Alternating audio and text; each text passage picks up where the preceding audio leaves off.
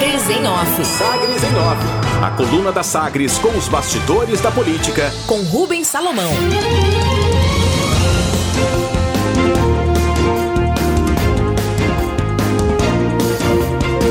Ataques de Vanderlan a Maguito incluem Cachoeira Dourada e funcionalismo público. Ao definir que no segundo turno é preciso apresentar quem é opositor, quem é o opositor e o candidato do PSD Vanderlan Cardoso antecipa que deve citar nas propagandas e nos discursos a venda da usina elétrica de Cachoeira Dourada e quando Maguito Vilela do MDB era governador de Goiás, também supostos prejuízos aos servidores públicos nas gestões do MDBista. O senador alega que foi muito atacado pelos adversários no primeiro turno, mas pretende também se mostrar como o candidato que tem as melhores propostas e um histórico de ficha limpa para administrar a capital.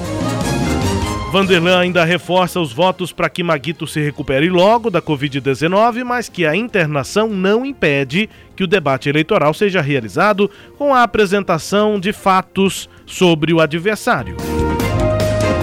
Vanderlan nega que sua equipe tenha soltado notícias falsas sobre a situação de saúde de Maguito Vilela, como acusaram aliados do MDBista. O senador afirma que as colocações são absurdas e que ele mantém orações pela pronta recuperação do adversário. Do Palácio. Vanderlan e o governador Ronaldo Caiado voltaram a conversar ontem sobre as estratégias de campanha para o segundo turno, depois da reunião na noite de domingo. Como antecipado aqui, o tom das conversas é de cobrança por alterações e o marketing passará a ter decisões divididas entre os coordenadores. Ao mérito, o governador mais presente deverá ser o principal reforço da campanha de Vanderlan nas próximas duas semanas.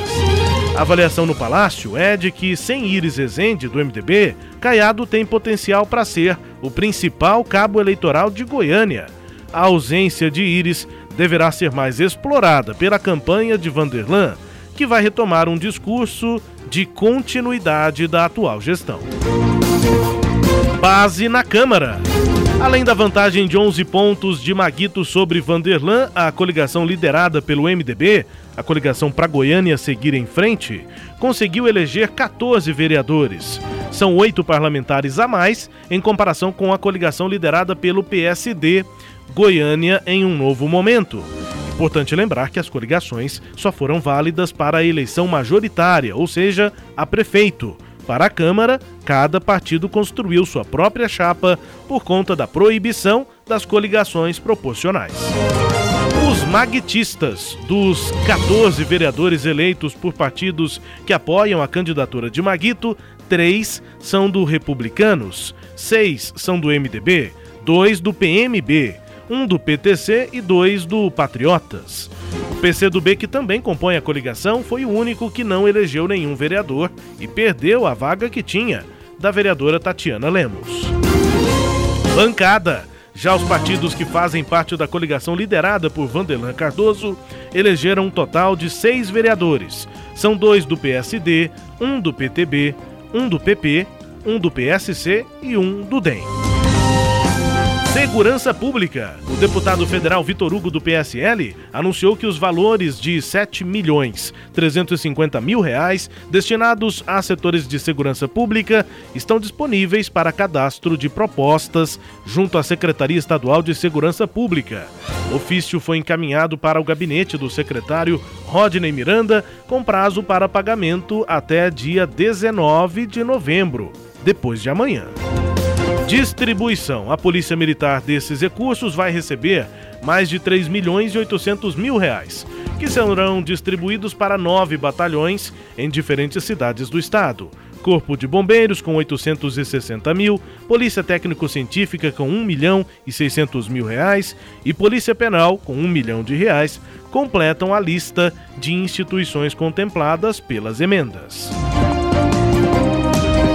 Destaques de hoje da coluna Sagres em Off. Leide Alves Mas nesta edição, provavelmente, né, acho que você deve também pensar como eu, nós vamos ter que fazer aqui um chamado para quem acompanha o podcast da Coluna Sagres em Off, além do destaque sobre a estratégia de Vanderlan Cardoso neste segundo turno, também avaliando a entrevista concedida de forma exclusiva a Sagres, em que Vanderlan cobra a campanha do MDB por o que ele chama de verdade sobre a situação de saúde do candidato Maguito Vilela. Sileide.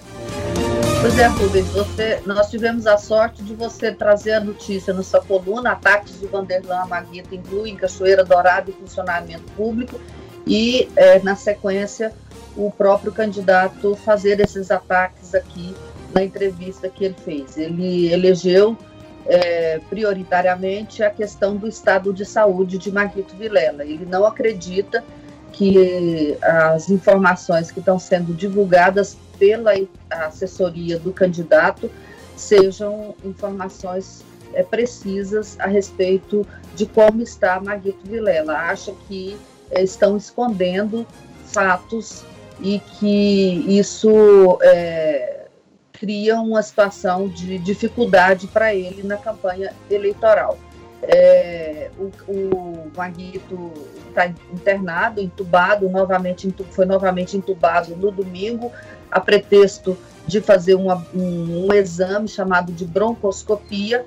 Esse exame foi realizado depois que os médicos identificaram que houve um aumento da infecção pulmonar e esse exame tem capacidade de é, ir ao local da infecção, né, tirar uma amostra dessa, dessa infecção para que seja feito exame de laboratório e possa, então, a equipe prescrever um, um, um, uma medicação bem mais é, é, com chances de, de fazer efeito.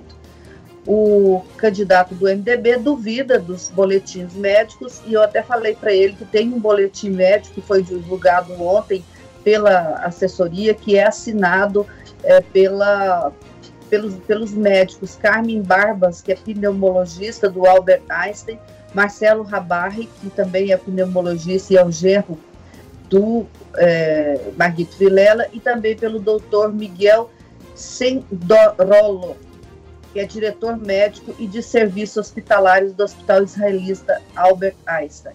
Ainda assim, ele fala que isso tem que ser feito diariamente, que não pode ser a assessoria do governador, que, do ex-governador, que divulga essas informações. Então, me parece que está claro aí, Rubens, que uma das estratégias de, de, de Vanderlan Cardoso é criar, de fato, uma insegurança na população sobre a real situação de saúde de Maguito Vilela. É isso, né? Um destaque importante de como deve caminhar essa campanha no segundo turno. Claro, né? Coluna Podcast também no, você também confere a entrevista de Vanderlan Cardoso no nosso portal sagresonline.com.br. Essa entrevista dá o que falar. A coluna Sagres em Off também é podcast, está no Deezer, no Pode Falar, é, que também é podcast, está no Spotify, no SoundCloud, no Google Podcast e também no iTunes e claro no sagresonline.com.br. Até a próxima. Sagres em Off. Sagres em Off. A coluna multimídia. Acompanhe ao longo do dia as atualizações no www.sagresonline.com.br. Sagres em Off.